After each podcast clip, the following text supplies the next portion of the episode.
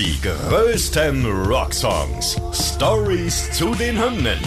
Tragisch, komisch oder kurios. Verrückte und unglaubliche Geschichten hinter den Songs, die ihr so noch nicht kanntet. Ihr hört einen Original-Podcast von Radio Bob, Deutschlands Rockradio. Mit mir Natascha Knackstedt. Hi. Und mit Benny Zinkel. Tag zusammen. Heute Sweet Child O' Mine von Guns N' Roses.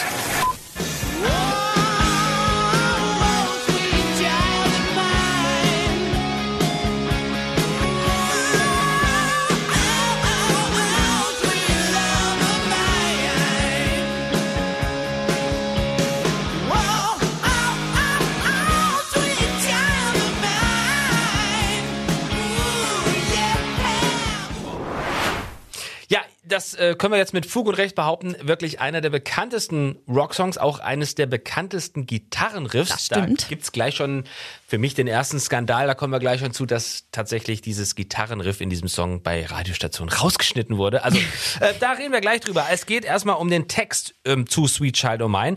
Der Text stammt tatsächlich aus einem Gedicht, das hat Axel Rose mal für seine damalige Freundin Aaron Everly geschrieben. Ja, klingt jetzt erstmal romantisch. Ich glaube, wir kommen später noch darauf zu sprechen, dass es gar nicht so romantisch war.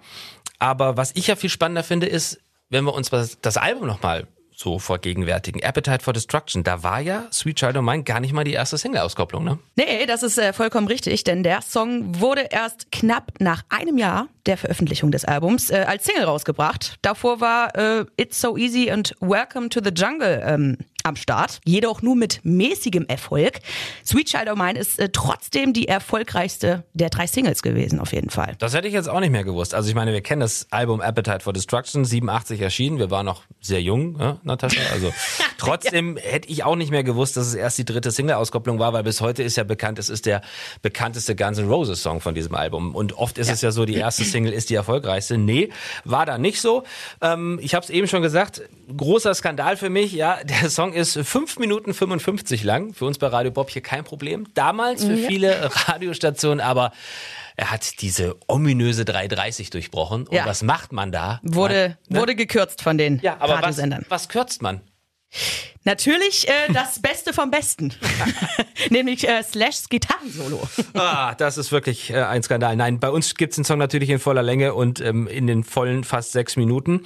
Jetzt ist der Song ja nicht nur instrumentalisch sehr viel sanfter, als man es von Guns N' Roses gewöhnt ist und zu dem Zeitpunkt auch gewöhnt war, sondern auch stimmlich unterscheidet sich Sweet Child O' Mine ja von anderen Guns N' Roses Songs. Axl Rose klingt viel gefühlvoller, als Ja. man es von ihm gewohnt ist und da hat er sich wohl tatsächlich von äh, Lynyrd Skynyrd inspirieren lassen. Ja, das stimmt jedenfalls. Äh, Axel klingt äh, ziemlich gefühlvoller als sonst. Jedenfalls gehen wir mal in die Anfänge zurück von Guns N' Roses. Da herrschte nämlich noch sehr viel Spaß und Liebe in der Formation. Axel Rose hing zusammen mit äh, Gitarrist Slash und Izzy Stradlin im Studio ab. Die Band arbeitete damals an ihrem Album Appetite for Destruction, das dann auch 87 veröffentlicht wurde. Ja, haben wir schon gesagt, ein absolutes Erfolgsalbum. Jetzt gibt's aber zu Sweet Child O' Mine ja auch die unglaubliche Geschichte. Es ist mal wieder so ein Song, der eigentlich im Vorbeigehen entstanden ist. Ne? Ja. Man sitzt so zusammen als Band. Beim Jam. Beim Jam, genau. Und äh, das war halt damals so, ne? Slash hat ein kleines Gitarrenriff eingespielt, eigentlich nur so zum Warmmachen. Ja? Er war, Ja. kam wahrscheinlich aus der Kälte und hat sich gedacht, so, ich äh, wärme mir meine Finger an der Gitarre auf. Und äh, zack, eins der bekanntesten Gitarrenriffs Ja. der Welt ist entstanden. Das wusste er damals nicht. kann er nicht äh, gewusst haben. Und äh, ja, Easy Stradlin war ja mit im Studio, hat dann mit der Rhythmusgitarre ähm, eingesetzt, schrammelte die Akkorde dazu. Axel war sofort begeistert, Feuer und Flamme. Und ich glaube, das äh, kann uns Slash jetzt auch nochmal persönlich sagen. One afternoon, uh, Duff had come over to visit, and Axel had come by, and uh, Izzy and Duff and I were sitting downstairs, and I was just playing my guitar, and Izzy had his guitar, and it was in the middle of the afternoon, and um, where the riff came from, I don't really remember, but I started playing this pattern. So ist es damals entstanden und jetzt fehlt natürlich ein Text dazu. Also, meine Musik ist das eine, aber was machen wir denn mit dem Text? Da hatte äh, Axel Rose was äh, beizusteuern. Der hatte nämlich zufällig ein unfertiges Gedicht in der Hosentasche dabei.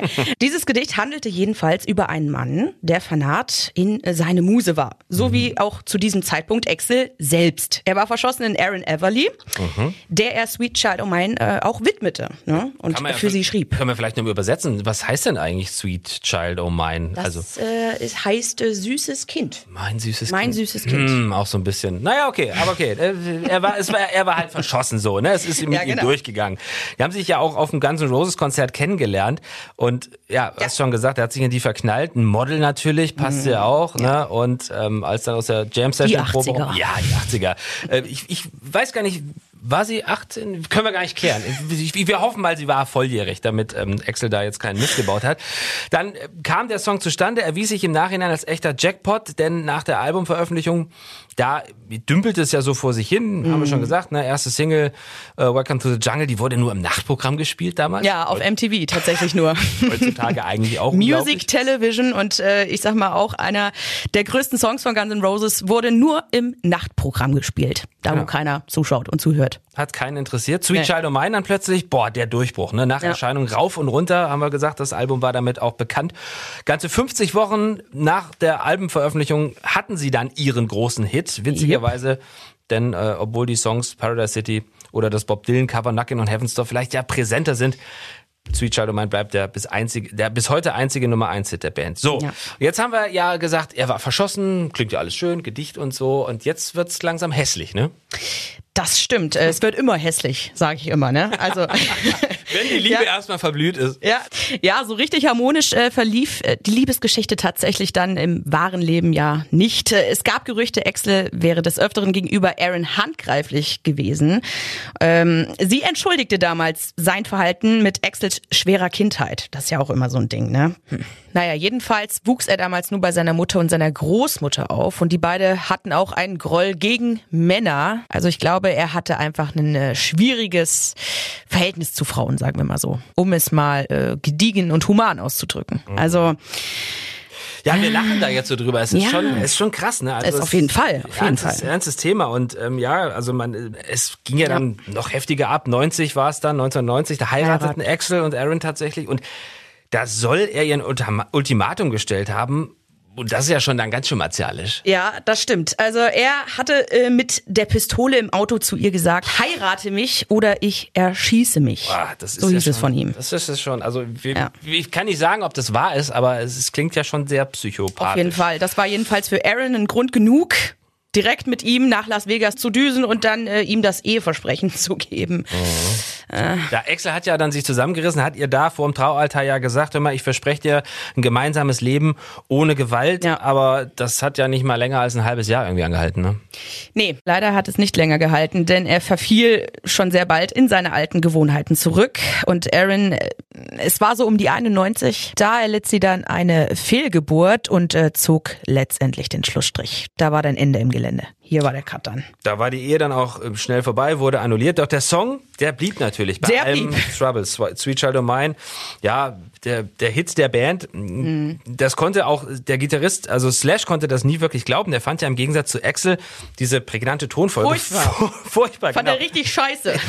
hielt den Song immer für den, muss man sich vorstellen, für den schlechtesten Guns N' Roses Song Ja, aller Zeiten. ja. Haben wir auch schon in anderen Band-Podcasts drüber gesprochen, dass viele äh, Mitglieder sagen, nee, können wir nicht veröffentlichen, das ist unser ja, schwächster ja, Song. Und dann, und dann äh, geht er durch die Decke wie Sau. Genau.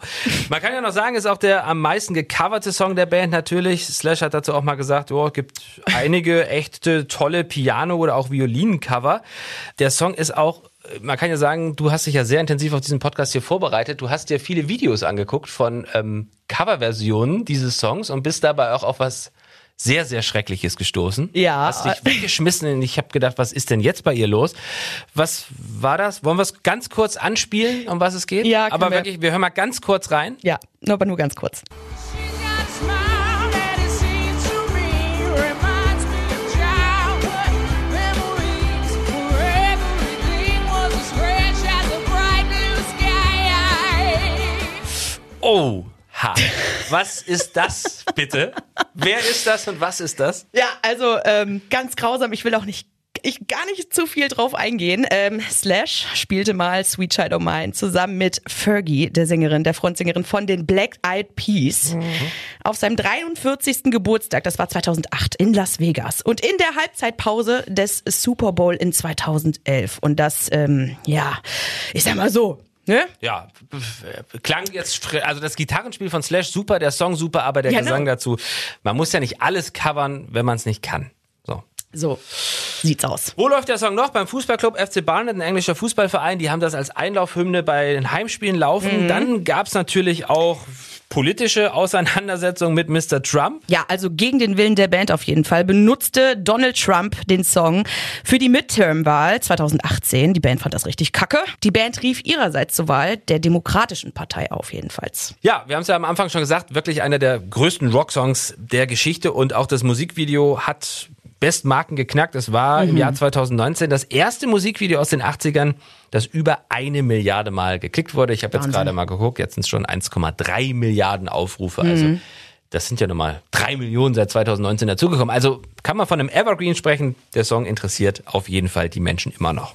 Also äh, der Song wird wahrscheinlich die nächsten Jahrzehnte uns alle weiterhin begleiten und unsere Nachfahren. Und ja, was soll man sagen? Es ist ein geiler Song mit einem äh, mit einer coolen Hintergrundstory auf jeden Fall. Ja, mit einer ernsten Geschichte, mit, Mit einem sehr Geschichte. guten Gitarrensolo, das bei uns auf Ja. keinen Fall rausgeschnitten wird. 5 Minuten 55 ist die Originallänge und bei Bob spielen wir das Ding aus. Was ich aber tatsächlich noch jetzt sagen will, kurz, ne, Guns N' Roses selber haben nur eine Handvoll Studioalben tatsächlich auf den Markt gebracht und sind trotzdem im Rolling Stone Magazin unter den 100 größten Musiker aller Zeiten. Ja, wie ich immer sage, Klasse statt Masse. Die größten Rocksongs. Stories zu den Hymnen. Ihr wollt mehr davon? Bekommt ihr jederzeit in der MyBob-App und überall, wo es Podcasts gibt. Und die geballte Ladung an Rocksongs gibt's nonstop in den über 40 Rockstreams, in der App und auf radiobob.de. Radio Bob. Deutschlands Rockradio.